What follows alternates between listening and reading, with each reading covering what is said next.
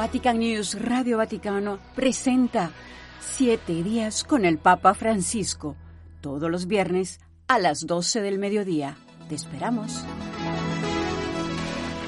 Tras la oración del Ángelus, el Papa Francisco expresó su preocupación por la evolución de la situación en Níger y se unió a los llamamientos de los obispos por la paz. Me unisco all'appello dei vescovi in favore della pace nel paese e della stabilità nella regione del Sahel. Accompagno con la preghiera gli sforzi della comunità internazionale per trovare al più presto una soluzione pacifica per il bene di tutti. Preghiamo per il caro popolo nigeriano. Me uno al llamamiento de los obispos en favor de la paz en el país y de la estabilidad en la región del Sahel. Acompaño con la oración los esfuerzos de la comunidad internacional para encontrar lo antes posible una solución pacífica por el bien de todos. Recemos por el querido pueblo nigerino. Al tiempo que invita a rezar por el pueblo nigeriano, el pontífice recomienda invocar la paz por todas las poblaciones heridas por las guerras y la violencia, especialmente recemos, dijo, por Ucrania, que sufre desde hace tanto tiempo. A la hora del Ángelus también reflexionó sobre el encuentro de Jesús con una mujer cananea que le suplica insistentemente que cure a su hija. La reticencia inicial de Cristo a escucharla porque no era de la casa de Israel se transforma en compasión y nos invita a cambiar de actitud ante casos concretos, a ser condescendientes. Dios es así, es amor, y quien ama no permanece rígido, sí permanece firme, pero no rígido. Y no permanece rígido en sus propias posiciones, sino que se deja mover y conmover, sabe cambiar sus esquemas. El amor es creativo.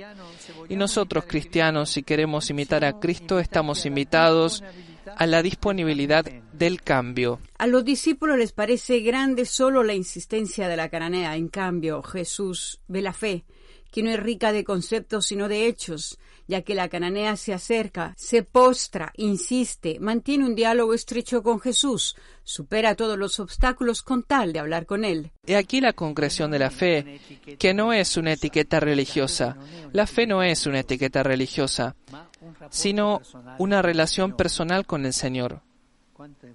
¿Cuántas veces se cae en la tentación de confundir la fe con una etiqueta. ¿eh? La fe de la mujer no está hecha de protocolo teológico, sino de insistencia. Toca la puerta, toca la puerta, toca. No está hecha de palabras, sino de oración. Y Dios no resiste cuando se le reza. Francisco, entonces invita a hacernos algunas preguntas si a partir del cambio de Jesús somos capaces de cambiar de opinión, de ser comprensivos y compasivos o permanecemos rígidos en nuestras propias posiciones y a partir de la fe de la mujer invita a interrogarse sobre cómo es la propia fe, si se detienen conceptos y palabras o es realmente vivida con la oración y las acciones, si dialogamos con el Señor, somos insistentes con Él o nos conformamos con rezar cualquier fórmula hermosa.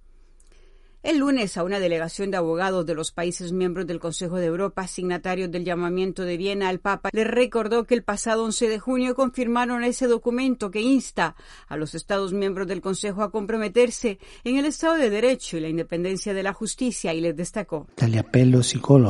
Este llamamiento tiene lugar en el contexto europeo actual, difícil en muchos aspectos debido, entre otras cosas, a la guerra sin sentido en el territorio de Ucrania en territorio de Ucrania. Tras agradecerles la importante contribución que aportan a la promoción de la democracia y el respeto de la libertad y la dignidad humana, el obispo de Roma afirmó que los tiempos de crisis social, económica y de identidad y de seguridad desafían a las democracias occidentales a responder eficazmente a estas crisis, permaneciendo fieles a sus principios, principios que deben recuperarse continuamente y cuya defensa requiere una gran vigilancia.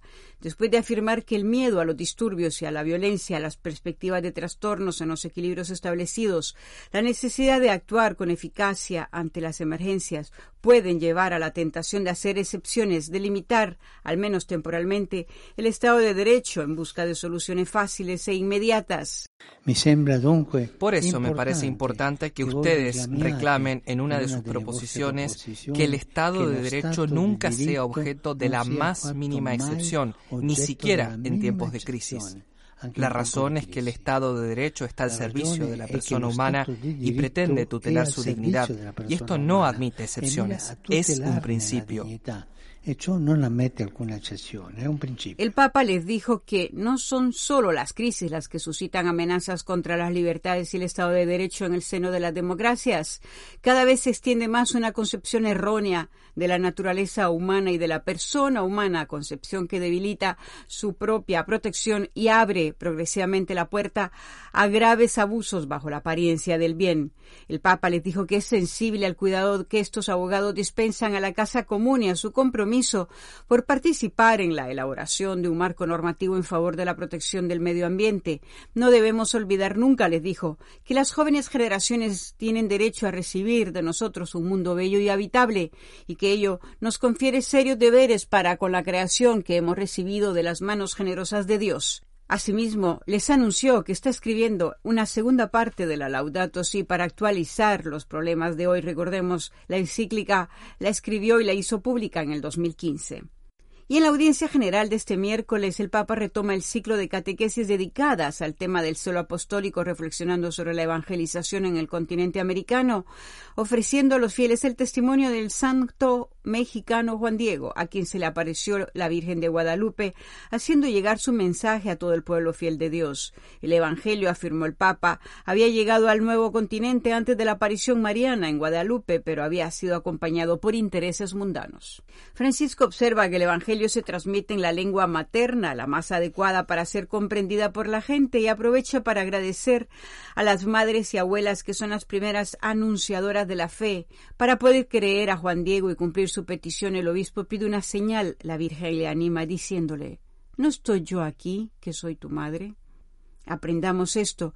Cuando hay dificultades en la vida, acudamos a la Madre y cuando la vida es feliz, acudamos a la Madre también para compartirlo. Necesitamos acudir a este oasis de consuelo y de misericordia, donde la fe se expresa en lenguaje materno, donde depositamos la fatiga de la vida en los brazos de la Virgen y volvemos a la vida con paz en el corazón, tal vez con la paz de los hijos. Desde el Vaticano, Patricia Nestrosa, Vatican News.